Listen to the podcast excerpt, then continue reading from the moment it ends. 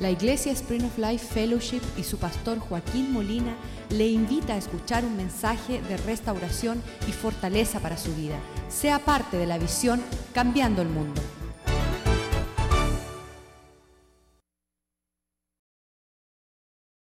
De que cuando mirábamos esos grandes árboles que uno pensaba que nunca se iban a caer, cuando tú los veías en el piso eran unas, raíces bien pequeñitas. Simplemente los plantaron ahí, el hombre, ¿verdad? Los plantó ahí y los dejó ahí como adorno. Y solamente eran adorno. So, cuando vinieron los vientos fuertes, que todo el mundo pensaba, ese palo jamás se va a caer o ese árbol jamás se va a caer porque lleva tantos años ahí plantado. La sorpresa nuestra fue que no tenía raíces y se cayó. Ahora usted va a nuestras islas y usted ve esas palmas bien altas y todas dobladas. ¿La han visto? Pero esas palmas tienen unas raíces tan profundas que pasan los huracanes y ni las tocan.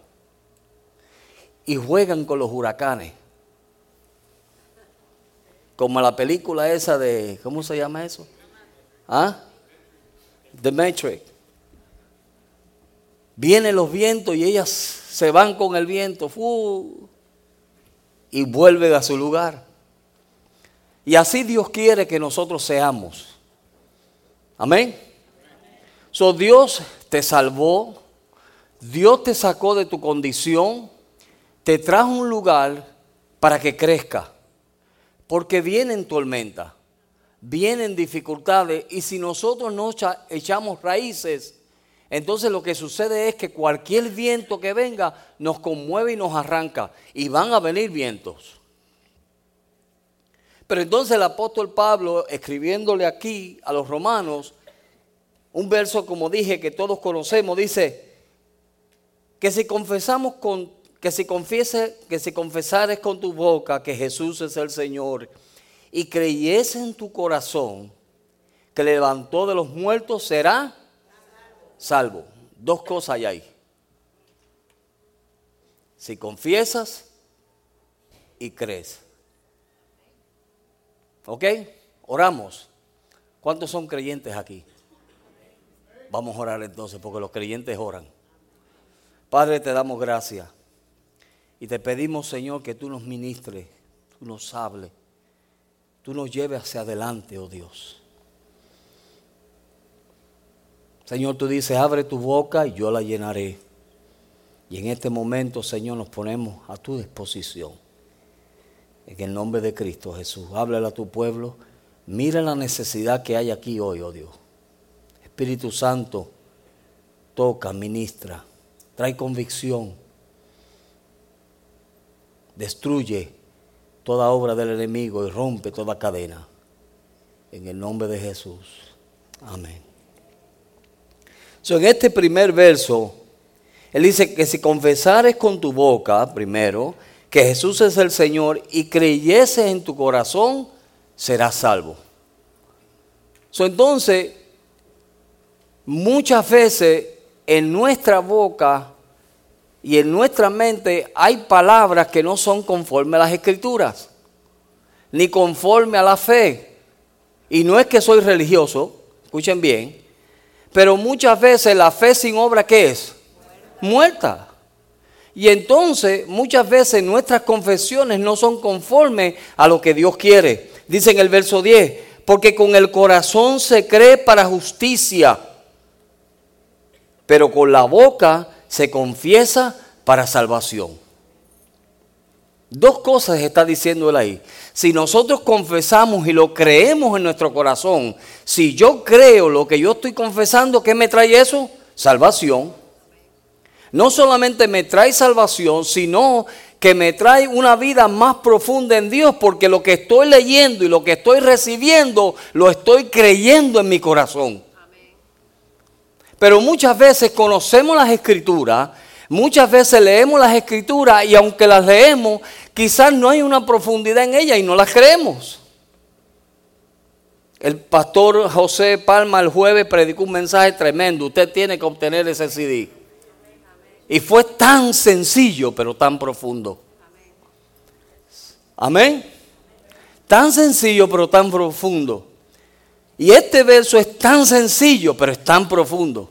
Porque muchas veces hablamos y decimos y muchas veces no estamos realmente creyendo. Por eso no se Jesús dijo, mira, tú no recibes porque qué? Porque no pide. Y cuando pide ni lo cree. Amén.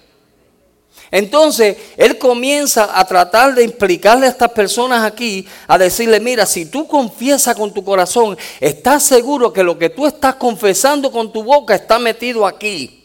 Porque si está metido aquí, tú lo vas a confesar y vas a obtener el beneficio de esa confesión. ¿Cuál es? Mire lo que dice. En el verso 17 dice, así que la fe viene por qué? Por el oír de qué? La palabra. Ah, entonces cuando tú escuchas la palabra, ¿qué hace esa palabra? Te imparte fe, ¿verdad que sí? Y te da la confianza en Dios. ¿Para qué?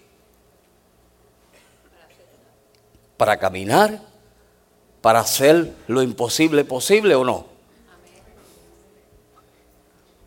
Pero cuando no lo creemos, ¿alguna vez alguno de ustedes ha estado en un lugar y no ha estado? ¿Me están entendiendo? No es profundo. Escuche bien. Usted ha estado aquí, pero usted no ha estado aquí. Amén. Son misioneros mentales. Están aquí, pero no están aquí. Entonces la palabra de Dios sale y hace Hermano, ¿qué predicó el pastor? Fíjate que fue tremendo mensaje. ¿Pero qué predicó? Fíjate que tremendo mensaje predicó el hermano. ¿Pero qué predicó? Es que yo no estaba allí. Escuchamos la palabra y como no estamos sembrados donde tenemos que estar sembrados, ¿me están entendiendo, verdad? Yo no soy profundo como no estamos sembrados donde tenemos que estar sembrados, ¿tú sabes lo que sucede? Que entonces la palabra viene y se va. Y entonces cuando nos toque el momento de tener que confesar lo que es conforme a las escrituras, conforme a la fe, conforme a lo que Dios quiere para nosotros, no lo tenemos porque no está aquí. ¿Ok? Entonces somos muchas veces pero no aquí, es que yo estoy predicando mal, espérese, no es aquí, es que hay mucha gente que a veces son como los grandes árboles, que solamente se ve el grande árbol, pero cuando viene la tormenta, ¿qué hacen? ¡Pum! Se caen. Y a veces tenemos la expresión y sale de nuestra boca muchas veces el, el casi, casi llegué. ¿Cuánto alguna vez han dicho eso? Nadie aquí, ¿verdad? Casi lo hice. Casi me bauticé. Casi llegué a la reunión, ¿verdad? Es igual que el pero. Pero. Y, y mire, y en la Biblia no encuentran pero. ¿Verdad que no hay pero en la, en la Biblia? Pero, pero, y todo es una excusa con el pero. Pero no hay pero. Porque para Dios no hay pero. Todo lo puedo en Cristo, pero me fortalece. No, me fortalece. Amén. Y entonces siempre estamos con el casi. Y el casi nos lleva a no alcanzar lo que Dios quiere que nosotros alcancemos. ¿Me están entendiendo, verdad? Mire, Dios tenía grandes, uh, Dios tenía grandes propósitos con hombres de Dios en las escrituras. Y vemos hombres tremendos como Moisés. Moisés fue un hombre, mire, que le soportó las malas mañas y las malas crianzas y todo lo que tenía que soportarle el pueblo de Israel se lo soportó. Y dice la Biblia que era el hombre más manso sobre la tierra. Y aquella gente hablaban de Moisés. ¿Y tú sabes lo que hacía Moisés? Se tiraba al piso y empezaba a orar. no peleaba, se tiraba al piso y empezaba a orar. Cuando el pueblo de Israel comenzó a hablar acerca y en contra de la autoridad, porque Moisés, tú te crees que tú te la sabes toda, él le dijo, no se preocupe, todos ustedes tráiganme una vara. Aarón, tú también tráeme una vara y póngala delante del templo. Y la vara que, rece, que florezca, a ese Dios escogió. Ninguna de las varas que se pusieron florecieron, solo una. Y fue la vara de Aarón. ¿Qué nos habla eso? Eso nos está hablando a nosotros de que cuando Dios te escoge, Dios te pone y te da el fruto. Dios te escogió.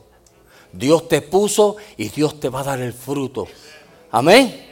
Y van a venir cosas y van a venir dificultades. Miren, Moisés salió de Egipto con una vara, ¿verdad? ¿Se acuerdan?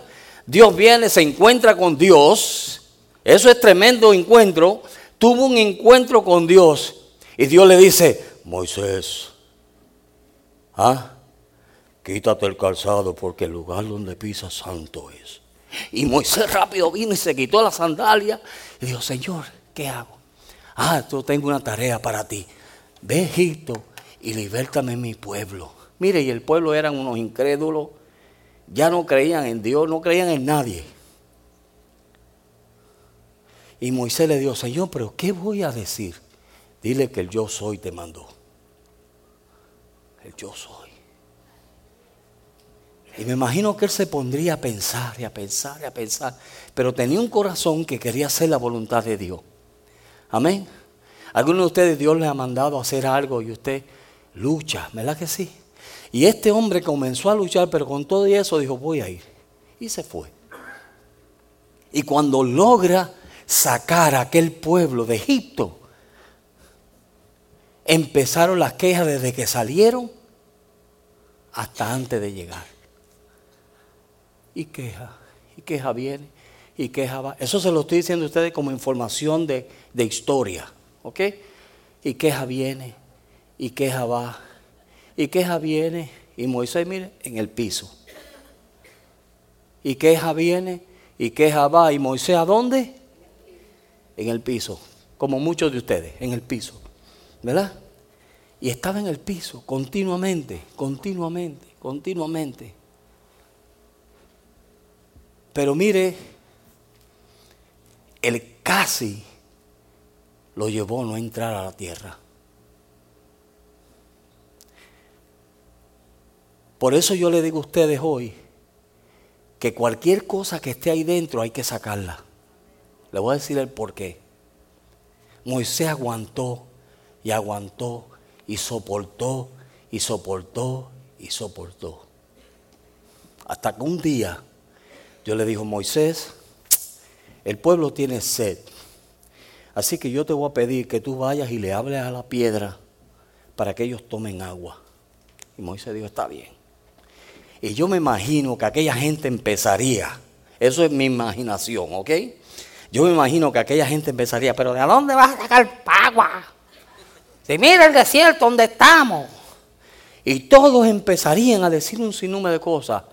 Y Moisés comenzó, mire, a, a subirle todo aquello. Y él me imagino que diría, Señor, dame gracia. No puedo más. El hombre más manso de la tierra. Amén. Y lo dejó ahí, y ahí, y ahí, y ahí. Ustedes han visto los volcanes en los países centroamericanos donde están, le dice que están durmiendo. Eso es lo que dicen, están durmiendo. En El Salvador hay un montón de volcanes y están todos durmiendo, pero siempre los están velando. Y aquí quizás hay un montón de volcanes y Dios los está velando. Porque Dios sabe que un día ese volcán puede explotar. Y antes de que explote, Dios quiere limpiar ese volcán. ¿Ok? Porque Dios te está llevando a lo eterno. Dios quiere que tú obtengas lo mayor. Dios quiere darte su gloria, vestirte de su gloria y semejanza, ¿verdad que sí? Pero tú sabes lo que te puede impedir a que obtengas eso, el quizás o el casi. Casi llegué. Casi lo logré. Amén. Bien serio están ustedes hoy. Pero mire lo que dice aquí en Deuteronomio, capítulo 3, verso 25. Tan cerca que estuvo y aún no se le permitió subir, solamente subir al monte. Mira, para que lo viera de lejos. Pasé yo, te ruego. Mire, ese era el clamor de Moisés cuando Dios le dijo, te voy a decir algo, por tú no hablarle a la piedra y golpearla, no entrarás a lo prometido. ¿Ve las actitudes de lo que nos pueden pasar?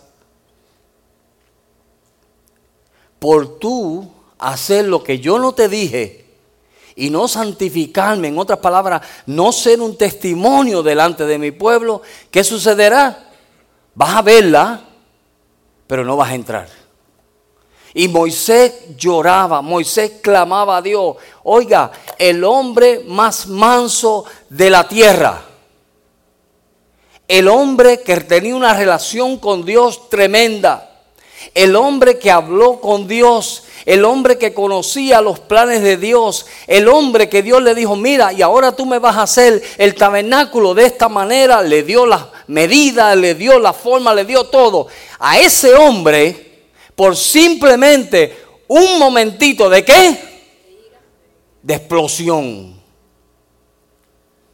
Por un momentito de explosión, ¿qué le sucedió? No entró. No entró. Y lloraba. Pase yo te ruego y vea aquella tierra buena que está más allá del Jordán, aquel buen monte de el Líbano. ¿Ah? Estaba él en el monte. Mire el verso 3, ah, capítulo 34, verso 4. Del mismo libro, 34, 4. Y le dijo Jehová, Estás, e, esta es la tierra que te juré, que juré a Abraham, a Isaac y a Jacob, diciendo, a tu descendencia la darás, ¿verdad? La daréis. Y te he, y te he permitido que con tus ojos, más que no pasarás a dónde? A ella. ¿Ve lo triste de eso? ¿Ve el peligro de eso? ¿Ve el peligro de estar amontonando y amontonando y amontonando? ¿Cuánto le ha pasado eso alguna vez? Aquí no, aquí no hay nada así, ¿verdad? Pero ¿verdad que amontonamos y amontonamos y amontonamos y cuando menos nos esperamos, ¿qué sucede? ¡Pum! ¿Y, y, qué pasó? Eso estaba ahí hace tiempo. Lo que pasa es que, mire, estaba dando el tiempo. Y Dios diciéndole, mira, cuídate, límpiate. E, está en peligro lo tuyo, está en peligro tu salvación. No dejes que esas cosas te molesten. Perdónalo. Porque mira, si te 70 veces 7, ¿verdad que sí? Debemos perdonar. Si, si, siete veces se cae el hermano, siete veces levántalo, perdónalo. Si, si, mira, si te hacen una falta, no dejes que eso se... No, no, no se preocupe, que yo, Dios, que lo perdone Dios. Sí, y esa es la actitud que tomamos. Entonces, lo que me muestra a mí es que Romanos capítulo 10 en nosotros no está. Cuando tomamos esas actitudes de que no podemos perdonar o si no decimos, bueno, lo perdone Dios, pero yo no. O yo lo perdoné, hermano, pero deja que me haga otra para que tú veas. Entonces, ¿no lo perdonaste? Amén. ¿Cuánto han dicho así alguna vez? Ah, yo hermano, yo lo perdono. Claro que sí, yo no lo perdono, pero que no se acerque a mí. Entonces, no te engañes a ti mismo. No lo perdonaste. No has perdonado la situación. Y entonces el peligro es que eso es una cadenita un rabito que el enemigo va a, agarrar y cuando menos tú te esperes, tú sabes lo que él va a hacer. Te va a jalar. Y ahí está en peligro tu propósito, tu salvación, la voluntad de Dios para tu vida. Amén, hermano. No deje que mira tu vida se llene de tonteras.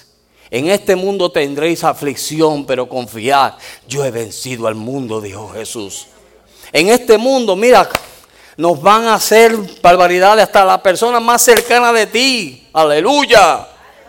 Amén. Todo el mundo, no, no, no es mi esposa, no me miren a mi esposa. Por esa peleo yo. Amén. Ustedes son tremendos. Vamos a regalárselo a ella. No, no, no le regale nada a ella. Regálaselo usted porque a quien Dios le está hablando es usted. Amén. No deje que cosas comiencen a meterse ahí porque el día menos pensado explotan. Y cuando explotan, hacemos daño. ¿Cuántas veces usted ha abierto la boca después de estar soportando y soportando y soportando y finalmente hace un daño? Déjeme ver las manos. Hello. Entonces, eso es lo que Dios está tratando de evitar. ¿Por qué? Porque mire, la Biblia dice, no dejes que nadie que robe tu corona. Y tenemos un enemigo que la gente piensa que, el diablo se va a presentar con a saber cómo la gente piensa que el diablo se va a pensar. Pero la Biblia dice que es padre de toda mentira. Él se la sabe toda. Y si tú no te envuelves con Dios, y si tú no te metes la palabra con Dios, y si tú no buscas a Dios como Dios quiere que tú lo busques, tú sabes lo que va a suceder, que el día menos pensado te viene y te envuelve y no te das de cuenta y ahí explota y se perdió todo. Y lo he visto una y otra vez. Hermana, cuídate. Hermano, cuídate. Y no siguen. No, yo estoy fuerte. Ah, ok. El que cree que está firme, mire que no caiga. Todos somos débiles. Y todos pasamos por prueba. Y mire, y esta carne es la más compleja que hay. Amén. Esta carne, tanto que la cuidamos y tanto que me da. Le echamos perfumito y nos miramos y esto y aquello y queremos. Y somos los más lindos del pueblo. El Señor reprende el diablo. Esto es lo más vanidoso que hay, esto es lo más engañoso que hay. Y este corazón es lo más engañoso que hay si no está metido con Dios. Amén. ¿Usted sabe por qué? Porque muchas veces confesamos con nuestra boca una cosa y en nuestro corazón hay otra. ¿No es verdad? Vamos a cantar pan, pan, vino, vino. Ahí, vamos a hacerlo. Porque es verdad. Nos encontramos en esa situación, entonces comenzamos a vivir. Ah, mire, comenzamos a crear algo que no es verdad. Construimos algo que no es verdad. Y lo que no es verdad, tú sabes lo que sucede, que se convierte en un rituaje continuamente como nosotros antes en aquellos tiempos. Ave María, Madre de Dios, juega por nosotros pecadores. Y íbamos y hacíamos 20 miles de cosas. ¿Aló? Amén. Hacíamos 20 mil de cosas. Entonces, nos olvidamos de que Dios está velando. Y me estoy calentando, todavía no me he calentado. Nos, hemos olvidado de que Dios está velándonos. Y Dios está con... Mire, David tenía esa revelación, por eso que andaba como andaba. Cuando falló, se buscó un lío, pero en esa revelación Dios le habló. Le dijo, oye, estoy contigo en todo lugar. Y mis ojos te están velando. De verdad, Señor. Sí y te lo voy a probar. Vete al infierno para que tú veas que ahí estoy yo. Y si vas al cielo, ahí estoy yo. Y donde quiera que tú vayas, ahí yo estoy. Pero muchas veces el enemigo nos mete en la mente y hacemos barbaridades. Hello. Hacemos maldades. Amén. ¿Cuánto han hecho maldades en estos días? Mm. Pero Dios te vio. Dios te vio. Dios lo escuchó. Y entonces cuando vienen y te predican, dice, casi me convenció. Casi. Eso le pasó a quién? Al rey Agripa. Y mire, y el rey Agripa, le voy a decir algo, el rey Agripa tenía sangre judía y conocía la ley. Por eso fue que cuando Pablo comenzó a hablarle y le dijo, ¿y qué tú crees, rey Agripa? Pablo sabía quién era él. Lo único que estaba encubierto, ya sé, hay muchos cristianos hoy en día, encubierto. Pero cuando Pablo le hizo la pregunta, él le dijo, casi me convertiste. Casi te creía. Casi me convences. Amén. ¿Cuántos están casi convencidos? Amén. ¿Cuántos están casi convencidos? Yo debo buscar de Dios más, pero casi me convencen a buscar de Dios. Yo debo de ser mejor esposo o mejor esposa, pero casi. Y con el casi se quedan. Y el casi le trae problemas. Amén. El problema que le trajo este hombre fue que no se pudo afirmar en lo que Dios quería que él se afirmase. Mire, varias cosas suceden. La primera que le dije es cuando dejamos que cosas se metan en nuestro corazón. Le voy a decir el peligro de eso. ¿Usted sabe el peligro de eso? Que entonces comenzamos a ver lo que no es de Dios bien. Amén. En el mundo actual en que vivimos o en nuestro ambiente que nos movemos diario, comenzamos a ver las cosas como que yo puedo ser parte de eso también. Y eso le pasó. Mire, Lot, ¿se acuerdan de Lot, verdad? ¿Ustedes saben quién es Lot? Ok. Lot era un hombre que lo primero que hizo fue, mire, cada vez que nosotros hacemos una decisión mala, nos trae problemas. Pero ustedes saben eso, ¿verdad? Porque lo han experimentado. Cada vez que usted hace una decisión que no es conforme a la voluntad de Dios, las cosas no le van a salir bien. Y cada vez que usted se deja ir por sus ojos, por lo que sus ojos ven, mire, no es lo que Dios quiere. Amén. Porque nuestros ojos nos equivocan. Nuestros ojos nos meten en problemas. Y a Lot, cuando vio la llanura, él dijo, ese es el lugar que Dios me está dando a mí. Buf, muchacho, para allá voy yo. Dios le dijo, huye al monte. Él dijo, no, no, mira, si esta llanura está buena. Y se quedó ahí. Y se convirtió en la ciudad de Sodoma y Gomorra. La peor ciudad en la historia bíblica. La peor.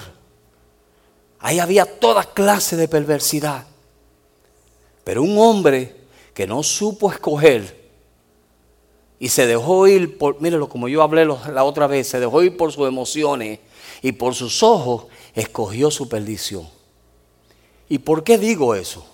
Porque entonces cuando llegó el tiempo donde Dios, mira, llega un momento que Dios dice ya no más, porque Dios no contenderá con el hombre para siempre, lo dice la Biblia, ¿verdad que sí? Y llegó el momento que Dios dijo, no, yo no puedo más. Y en la misericordia de Dios, mire que aunque usted cometa decisiones erróneas, Dios extiende su misericordia. Y en la misericordia de Dios envía ángeles a que vayan y saquen a Lot, a su esposa, a sus hijas y a su yerno. Así fue. Y no se querían ir. ¿Por qué?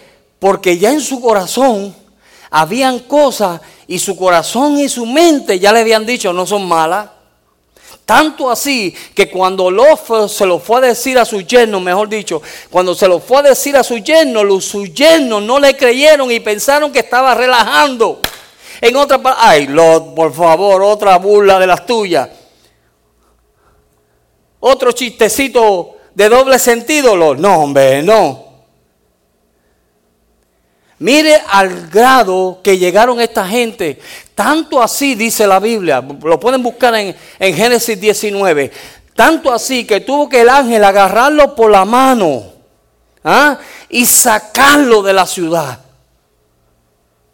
Y no solamente eso, le dio instrucciones. Siempre que Dios nos saca de situaciones, nos da instrucciones. ¿Cuántos lo creen? Siempre que Dios te saca de una situación, te va a dar instrucciones. ¿Qué hizo Dios? Le dijo, mira, suban al monte y no miren atrás. Amén. Tú no tienes nada que mirar allá atrás. He decidido seguir a Cristo. Amén. He decidido seguir a Cristo. ¿Cuántos han decidido eso? Y entonces de vez en cuando, mira, nos jalan. Ah, pero eso no es malo. Y eso no es malo. Y eso no es malo. Y tanto había caído en su corazón que desobedeció las instrucciones de Dios. Segundo, cuando dejamos cosas en nuestro corazón, en un día van a explotar. Segundo, cuando dejamos que las cosas estén en nuestro corazón, tarde o temprano miramos atrás. Amén. ¿Qué hizo, qué hizo la mujer de Lot? Miró atrás. La atraían esas cosas. Ella se sentía como en su casa. ¿Cuántos en el mundo se sienten como en su casa? Se sentía como en su casa. Tanto así que desobedeció a Dios y dice que se convirtió en una estatua de sal. Esas son las consecuencias del desobedecer a los mandatos de Dios. Y eso pasó en aquel entonces. Pero hoy en día hay un montón como estatuas de sal que no van ni para allá ni para acá. No van ni para allá ni para acá, no se mueven. Y Dios está evitando de que nosotros podamos o vayamos a caer en eso. Dios envía su palabra. Dios le envía. Y siempre que Dios le envía, le envía para hacer algo en nuestras vidas. Amén. No sea buena gente de regalarla, porque es para usted. Amén. Y cuando Dios le envía, viene con un propósito de qué? De enseñarte y decirte, mira, esta es la situación, no lo permita. ¿Por qué? Porque hubieron personas más poderosas que tú. Hubieron hombres más poderosos que tú. Hubieron personas que tuvieron mayores experiencias que las que hemos tenido nosotros. Moisés tuvo mayores experiencias que las que tú y yo hemos tenido. Y por una simple desobediencia, ¿por qué? Porque dejó que eso se quedara ahí. Y ahí. Y ahí. Ay, no, eso no me molesta. Ah, ok. Y ahí. Y ahí. Hermano, ve y arregla tu situación con el hermano. Ay, no, hermano, fíjese que qué. ¿Para qué si él no va a cambiar? Ve y arréglalo. Ve y arréglalo. Ve y arréglalo. Amén. Y pasa los años y los días. Por eso es que cuando la gente viene y dice, ay, fulano cayó. No, él ya había caído hace tiempo. Porque eso estaba ahí y ahí y ahí. Las zorras pequeñas son las que destruyen la viña. Las cositas que se meten, ¿verdad que sí? Se meten ahí y las dejamos como que no son nada. Y, y fulano, ay, pero yo no he hecho nada. Como dice el pastor cuando vienen los matrimonios aquí a hablar con él y él le pregunta al esposo, ¿y qué tú hiciste? Nada. Nada. Y entonces, no hacemos nada. Y como no hacemos nada, eso es lo que pasa, que se sigue amontonando todas esas cosas ahí. Amén. entonces, cuando él comienza a hablarle a Romanos, Simplemente lo que le está diciendo es, mira, si tú confiesas con tu boca, cree en tu corazón. Y si tú tienes esa misma confusión en tu corazón, ¿qué va a suceder? Dios te va a salvar. Dios te va a llevar adelante. Dios te va a dar la victoria. Amén, hermano. Confesemos cosas, mire, probemos a Dios. Dios hace cosas tremendas. Cuando nosotros nos lanzamos, la gente piensa que solamente el pastor o los obreros son los que tienen que vivir por fe. Yo una vez le dije a un hermano, hermano, ¿por qué tú me exiges a mí que yo tengo que leer la Biblia y orar? No, porque usted es el pastor. ¿Y tú qué eres? Entonces nos exigen a nosotros, pero entonces vosotros, ¿qué hacemos nosotros? ¿Verdad? Y cuando nos lanzamos en fe, y cuando nos lanzamos y dejamos que Dios sea el que obre nuestra vida, Dios saca todas esas cosas y nos trae una limpieza total, que es lo que Dios quiere hacer. Eso es lo que Dios anhela hacer. Vamos a vivir por fe, vamos a vivir por fe. La primera vez que yo viví por fe, me encontré en un aeropuerto y el anciano que estaba conmigo me dijo, ¿cuánto dinero tú tienes? Y yo dije, me acaban de dar 70 pesos una ofrenda, me dijo, dámelo. Y me mandó para un país sin un centavo. Me dijo, ahora vas a vivir por fe. Y yo dije, ¿y ahora? Sí. Y yo llegué a aquel país y gracias a Dios que los hermanos me estaban recogiendo. Y quizás ellos pensarían, este gringo o extranjero viene con plata. Yo no tenía ni un centavo encima. Pero Dios fue fiel. Dios me guardó, Dios me suplió y vine hasta con, ¿cómo se llama eso? Vainilla. Botellas de vainilla llegué, llegué yo con la provisión del cielo. ¿Sabe por qué? Porque me lancé en fe. Otro día estoy en El Salvador y viene y le digo a mi esposa, Marcela, si tú si yo arreglo la casa donde estábamos alquilando una casa y en la casa donde estaba la iglesia estaba destruida, y yo le dije a Marcela, Marcela, si yo arreglo esa casa, nos mudamos otra vez para ese terreno. Y ella me dijo, sí, pero dentro de ella, después ella me confiesa que ella dijo, ah, ¿qué va a arreglar él? Si no tiene chavo para arreglar esa casa. ¿Te acuerdas? Y nos lanzamos. Y yo fui. Y entonces las ferreterías de ese pueblo, ellos pensaban que yo tenía mucho dinero. ¿Verdad?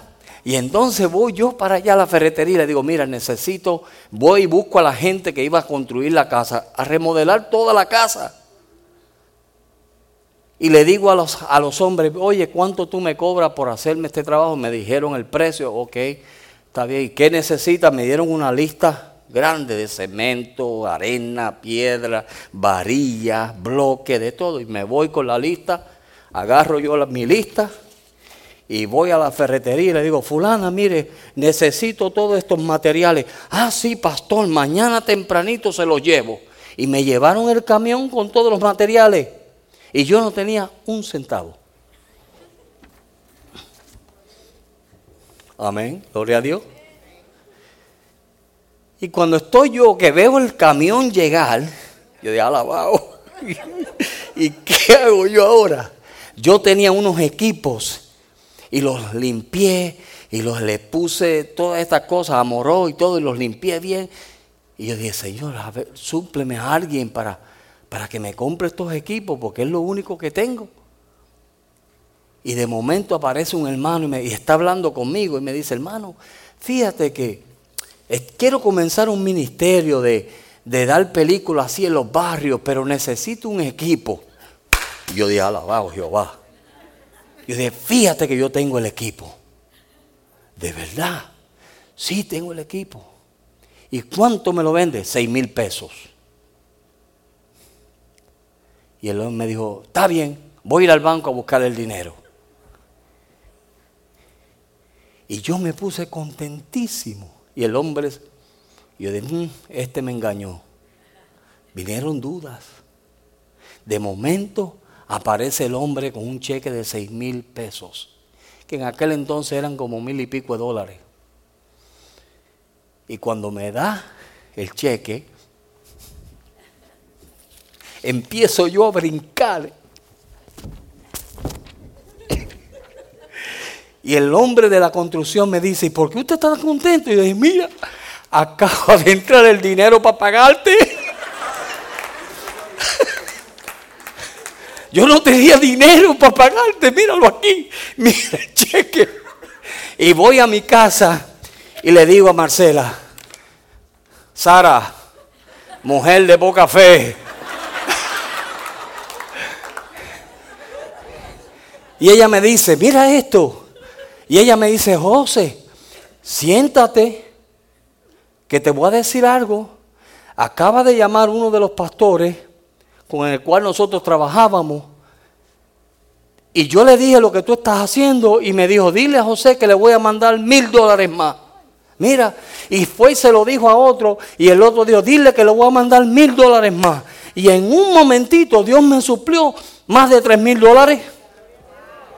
Amén. ¿Sabe por qué? Porque tomé la decisión de dar un paso de fe. Y así es que se aprende a vivir por fe. La palabra viene pero entonces una vez que la palabra viene, Dios espera obediencia. Amén. Cuando Dios te envía el consejo, Dios te envía la oportunidad para que tú obedezcas. Y cuando tú obedeces, ves la gloria de Dios. Amén, hermano. Ves la gloria de Dios. Mire, y así pudimos ver a Dios en diferentes maneras de cómo Dios nos suplía una tras una, tras otra y tras otra vez. Continuamente estábamos viendo solamente la misericordia de Dios. Amén. Un día llegó una hermanita. Me dice, pastor, yo quiero ser misionera. Ok, ¿qué edad tú tienes? 21 años. Ok. Mire, yo está bien. Entonces nosotros teníamos un lugar de entrenamiento donde se quedaban, se le daban estudios bíblicos, se enseñaba. De momento un día escucho yo un ruido en la casa y era el papá de esta muchacha. Porque en estos países, ustedes saben, en nuestros países, vamos a decir así, en nuestros países usted nunca es mayor de edad. Aquí en Estados Unidos, que después de los 18 años, váyate, métete en el bolsillo de otro, en el mío no.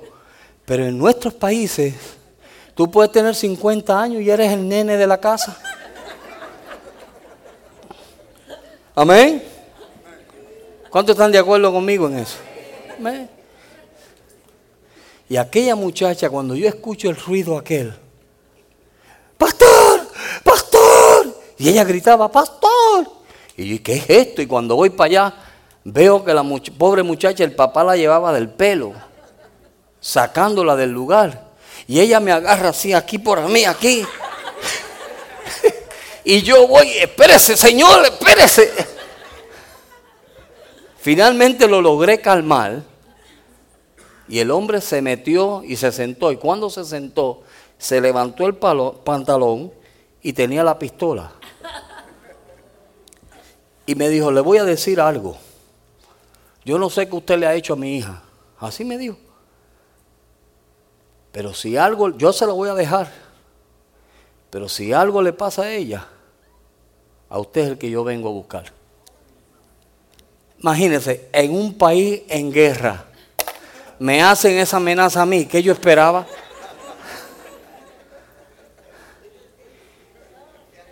Y yo a aquella muchacha la cuidaba como el alma mía. Y lloraba. Y oraba, Señor, suple un esposo. Y yo la animaba, mira, te tienes que casar si quieres ir al campo misionero.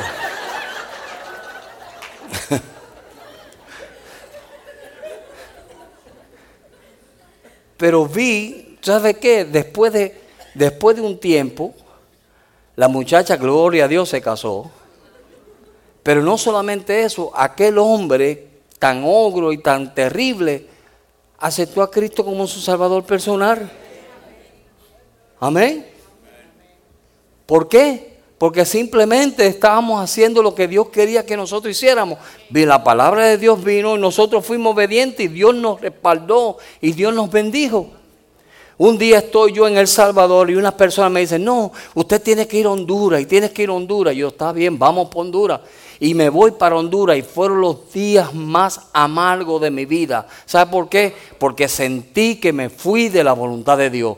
Porque Dios a mí en ningún momento me había mandado a mí para Honduras. Dios me mandó a mí para El Salvador.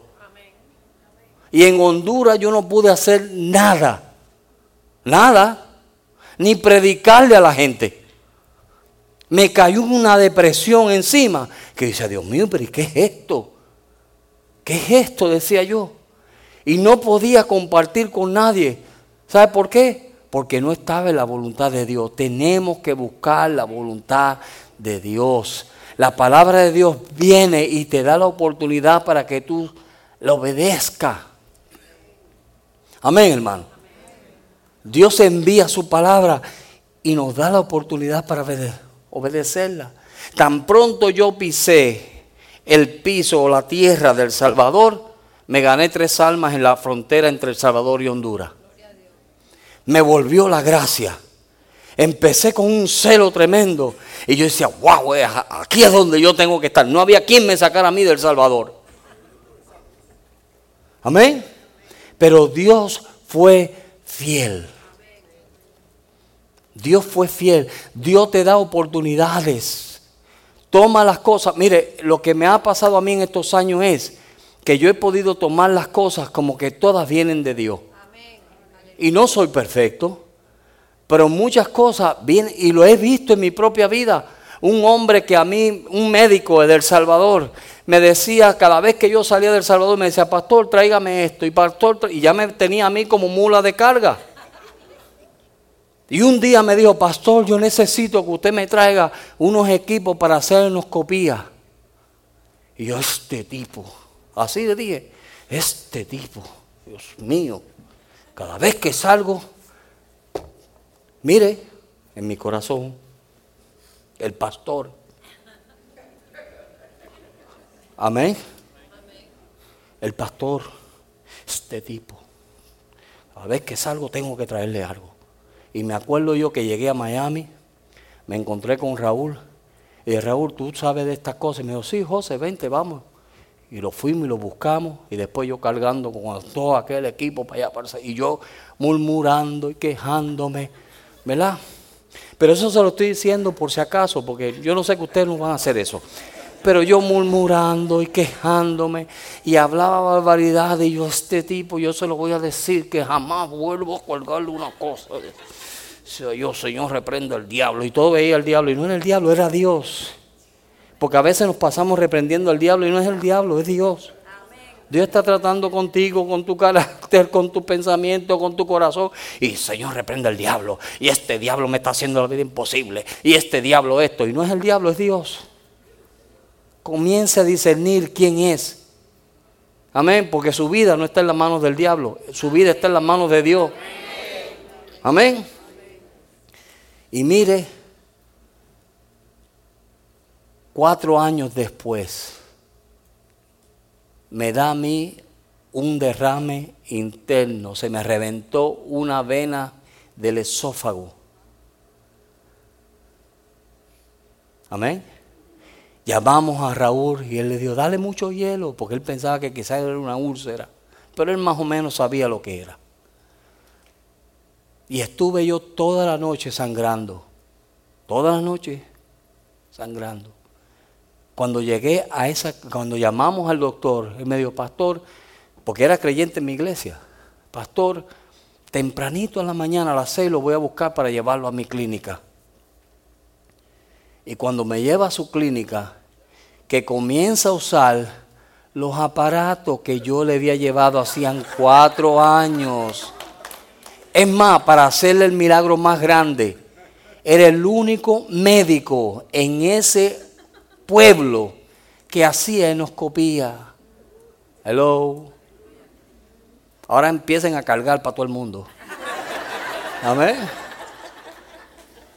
Mire, pero después de cuatro años, cuando este hombre me vio mi condición y cuando trató de meterme la cosa esa que yo empecé a, devolver sangre y no me acuerdo nada más, pero el aparato que yo tanto murmuré, que ya tanto me quejé, que yo reprendí al diablo, que, que yo no hice.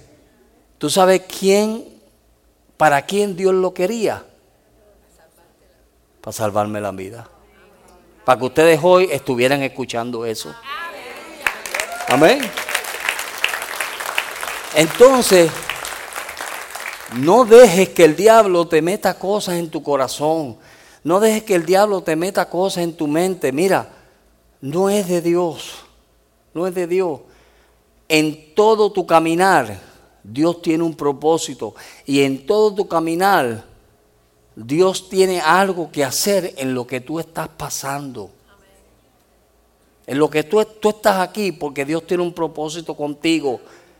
Tú estás aquí porque Dios tiene que tratar con unas áreas en tu vida que en otro lugar no van a bregar con ella. Amén. Hay personas, mira, que le da lo mismo si tú comes o no comes. Hay personas que, mira, y por no mencionar nombres, pero hay lugares que no les importa tu vida. Pero Dios te trajo aquí y tú dices, ay, pero qué fuertes son en esa iglesia. Sí, porque te amamos. Porque nos importa. Amén. Nos importa. Porque sabemos que si no te lo decimos, te pierde. Porque sabemos que si no te lo decimos, sigues en la misma, en el mismo traqueteo. Amén. Sigue. Y no creces. Entonces Dios espera Mire, Dios no se va a casar con una niña, con una bebecita, Dios no se va a casar. Dios se va a casar con una mujer hecha y derecha. Amén. Por eso es que dice en Apocalipsis 19, 7 y 8, dice, alegrémonos y gocémonos y démosle gloria, porque han llegado las bodas del Cordero y su esposa se ha... ¿Quién se preparó? La esposa. Tú te tienes que preparar. Nosotros estamos aquí para darte el consejo de Dios. Amén. Pero ¿quién se tiene que preparar? Tú. Tú puedes tomar la decisión. O sigo como estoy o cambio. Y uno puede cambiar. Lo que pasa es que estamos en el valle de la decisión, ¿verdad? O vale la pena o no vale la pena, vale la pena y estamos en esa decisión de que si cambio o no cambio. Pero es que si cambio, entonces no puedo hacer esto y esto y esto y esto. Y, tenemos la gran lista. Pero Dios te está diciendo, tú quieres participar de lo que yo te quiero dar, entonces toma una decisión. Cambia. No dejes que cosas se metan en tu corazón porque pierdes la herencia. No hagas amistad con el mundo, porque amistad con el mundo es enemistad con Dios. Dice en primera de Juan, capítulo 3. El que ama al mundo es enemigo de Dios. Amén. No dejemos eso. Te convierte en estatua de sal. Y cuando venga la palabra, no digas como dijo Agripa, casi me convences. Por poquito tomo la decisión. Por poquito yo llego a llegar donde Dios quiere que yo llegue. Mientras los hermanos alaban a Dios. Si usted está en esa línea de que casi o si Dios le ha mostrado ciertas cosas en su vida, Dios es fiel para ayudarlo. Oh sí. Dios solamente está esperando que nosotros demos el paso. Tú das el paso y Dios da el otro. Esa es la vida de fe. ¿Quieres crecer? Sí, quiero crecer, Señor. Entonces pásame por donde tú me tienes que pasar. Señor, quiero crecer en fe. Amén. Dios te va a dar situaciones donde vas a crecer en fe. Señor, dame paciencia. ¿Cuántos piden aquí paciencia? Señor, dame paciencia, Dios mío. Mira, Dios te va a poner un muchachito bien inquieto ahí al lado tuyo. Para que aprendas paciencia. Así que brega Dios. Así que trata a Dios. ¿Verdad que sí? Señor, dame amor. Te va a poner una persona que tú no puedes amar. Para que la ames. Amén. Amén. ¿Cuánto estamos cortos de algunas de las cosas que se han mencionado? Vamos a ponernos de pie. Mientras los hermanos alaban a Dios, nosotros nunca queremos pasar por alto que aquí hay un altar. Que usted puede venir aquí y ponerle las cosas a Dios y decir, Señor, esta es mi situación. Yo quiero cambiar. No quiero seguir en el quizás o el casi.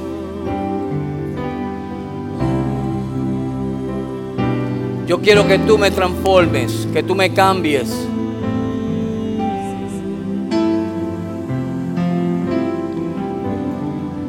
No quiero cometer los errores que cometió Moisés,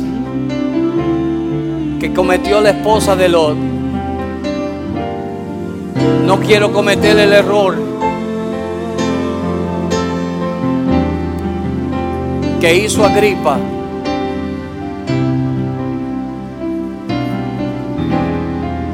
Yo quiero servirte a ti, oh Dios. Servirte de todo corazón. Decidido seguir a Cristo.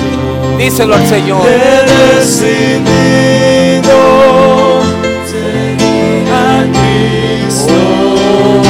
He decidido, He decidido. seguir a Cristo. No vuelvo atrás. No vuelvo Yo quiero dar la oportunidad. Si hay alguna persona aquí hoy que no ha aceptado a Cristo como su Salvador personal, hoy puede ser tu día. No diga como dijo Agripa.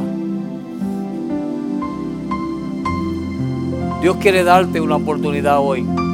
Tú estás aquí no es por casualidad. Tú estás aquí porque Dios te trajo.